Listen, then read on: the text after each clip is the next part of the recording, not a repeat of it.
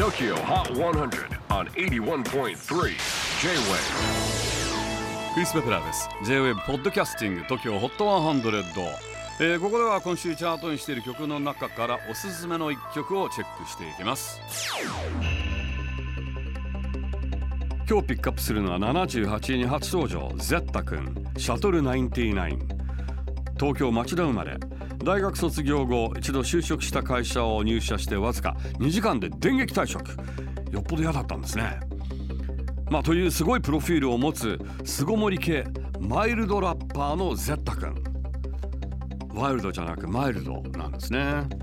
で新曲「シャトル99」タイトルに9999と入っていますがこれについて人生って100点とかじゃなくて余白がある方が楽しいと思ってます。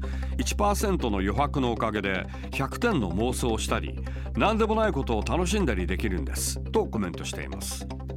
地域法最新チャート78位に初登場。ゼッタ君シャトル99 J-WAVE PODCASTING TOKYO HOT 100